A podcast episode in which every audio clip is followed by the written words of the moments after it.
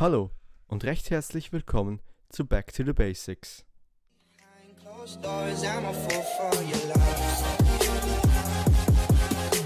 In der letzten Episode gab ich dir eine kleine Einführung zum Krafttraining und erklärte dir, wie die verschiedenen Kraftfähigkeiten trainiert werden. Im heutigen Teil wollen wir uns anschauen, wie du dein Training gestalten kannst. Im Krafttraining gibt es verschiedene Möglichkeiten, wie du trainieren kannst.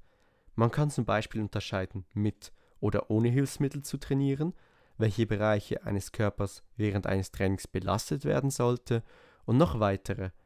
In der heutigen Episode werden wir uns genau diesen beiden Beispielen widmen. Zuerst mal schauen wir uns die Unterscheidung zwischen Bodyweight, also Körpergewichts, und Weightlifting Training, also Training mit Gewichten an. Beim Bodyweight Training wird mit dem eigenen Körpergewicht trainiert. Es werden keine zusätzlichen Gewichte hinzugefügt, sondern du trainierst mit Hilfe der Schwerkraft. Bekannte Übungen hierzu wären Rumpfbeugen, Liegestütze oder Klimmzüge. Beim Weightlifting-Training werden Hilfsmittel wie Kurz- oder Langhanteln oder Maschinen genutzt, um Übungen auszuführen. Um zu wissen, welche Variante für deine Ziele am besten geeignet ist, vergleichen wir diese beiden gleich miteinander und listen die Pros und Kontras beider auf.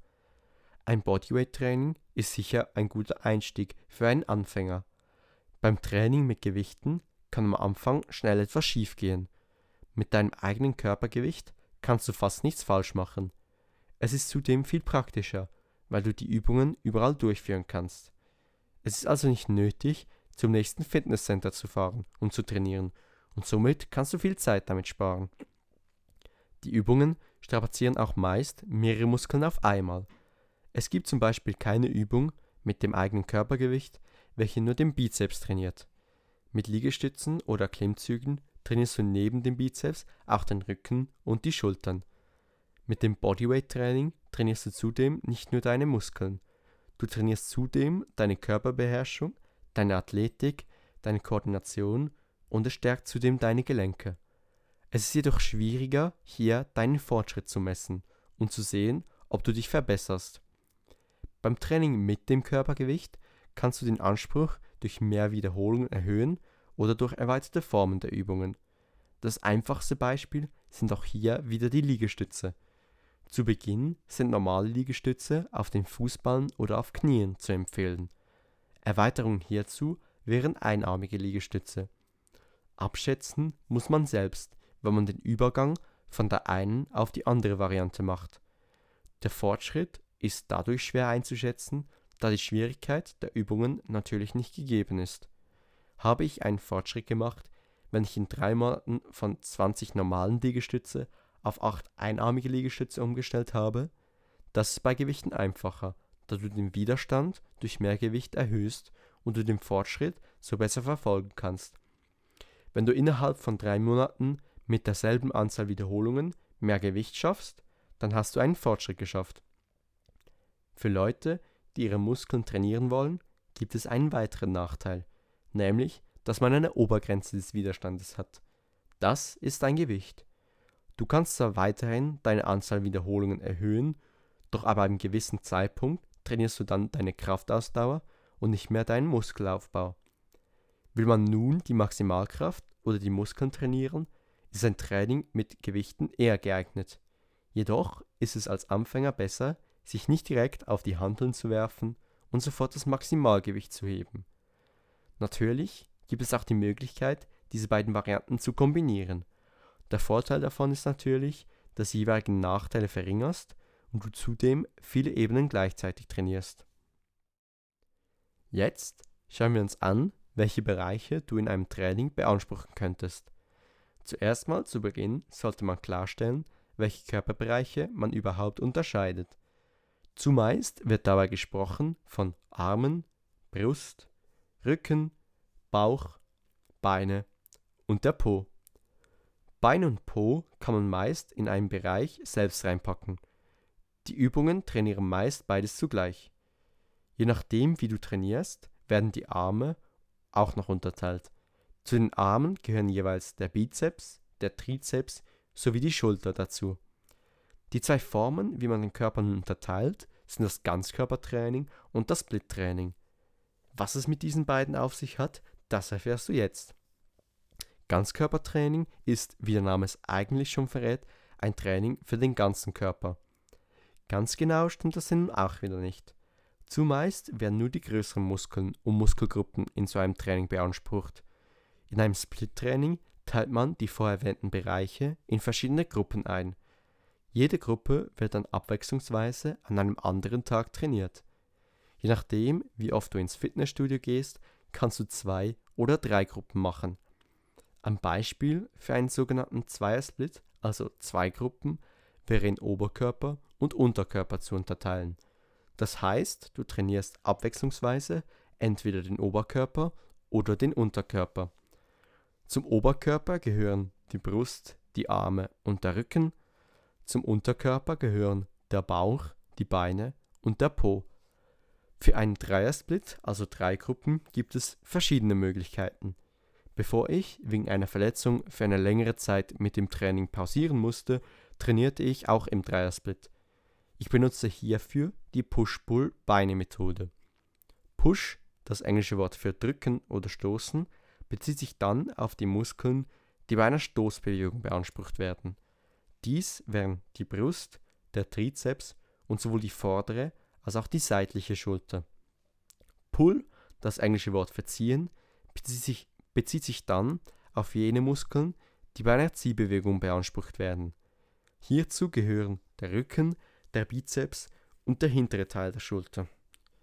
Die Beinegruppe beinhaltet nun die restlichen Bereiche Beine, Bauch und Po. Wir machen nun einen Vergleich zwischen den beiden Trainingsformen. Für ein Ganzkörpertraining sind eher Grundübungen geeignet. Grundübungen sind Übungen, die mehrere Muskelgruppen zugleich beanspruchen. Ein Beispiel hierzu wären auch wieder Liegestütze, die sowohl die Arme, die Brust als auch den Bauch trainieren, oder auch Kniebeugen, die die Beine, Po und auch den unteren Rücken beanspruchen. Im Gegensatz zu den Grundübungen gibt es die Isolationsübungen. Sie sind das Gegenteil der Grundübungen. Sie beanspruchen nur einen einzigen Muskel. Ein Beispiel hierfür wären Bizeps Curls. Mit Isolationsübungen kannst du dich stärker auf eine Muskelgruppe konzentrieren. Es gibt für jedes Training seine Vorteile. Für einen Anfänger ist das Ganzkörpertraining besser geeignet. Ein Anfänger profitiert davon, dass er noch nicht stark an die körperliche Belastung gewöhnt ist. Dieses Phänomen wird auch Beginner Gains genannt. So reicht schon eine geringe Belastung aus, um deinen Muskelaufbau zu stärken. Du baust dir so eine gute Grundmuskulatur auf. Nach einiger Zeit nimmt das Wachstum der Muskeln aber nun ab. Fortgeschrittene brauchen nun stärkere Belastungen, um die Muskeln zu trainieren. Das führt dann auch zu einer längeren Regenerationszeit. Um weiterhin diesen zu stärken, ist das Umstellen auf ein Split-Training zu empfehlen. Hier kannst du dich dann stärker auf einzelne Muskel- und Muskelpartien konzentrieren. Im Gegenzug zum Muskelaufbau verbrennt dein Körper beim Ganzkörpertraining auch Fett. Dies führt aber natürlich nicht unbedingt zu einer Gewichtsabnahme, da du die Muskeln auch zulegst. Ein kleiner Nachteil des Ganzkörpertrainings ist jedoch, dass du nicht an zwei aufeinanderfolgenden Tagen trainieren kannst. Deinem Muskel solltest du mindestens einen Tag Pause geben, bevor du wieder trainierst. Das sollte für dich jedoch kein Problem sein. Generell ist für einen Anfänger zwei Trainings in der Woche zu empfehlen. So, nachdem du dich entschieden hast, wie du trainieren willst, will ich dir noch ein paar Tipps auf den Weg geben für das Training. Dein Training sollte mit einem Aufwärmen anfangen und mit einer Cooldown-Phase aufhören. Unterschätze beide nicht, denn sie sind sehr wichtig. Dein Aufwärmen sollte deine Muskeln auf die bevorstehenden Übungen vorbereiten. Schau also, dass dein Aufwärmen die Muskeln beinhaltet, die du auch im Training verwendest. Die Dauer des Aufwärmens sollte etwa 5 bis 10 Minuten sein. In der Cooldown-Phase ist es wichtig, die Muskeln zu dehnen. Dies führt zu weniger Erschöpfung in den nächsten Tagen.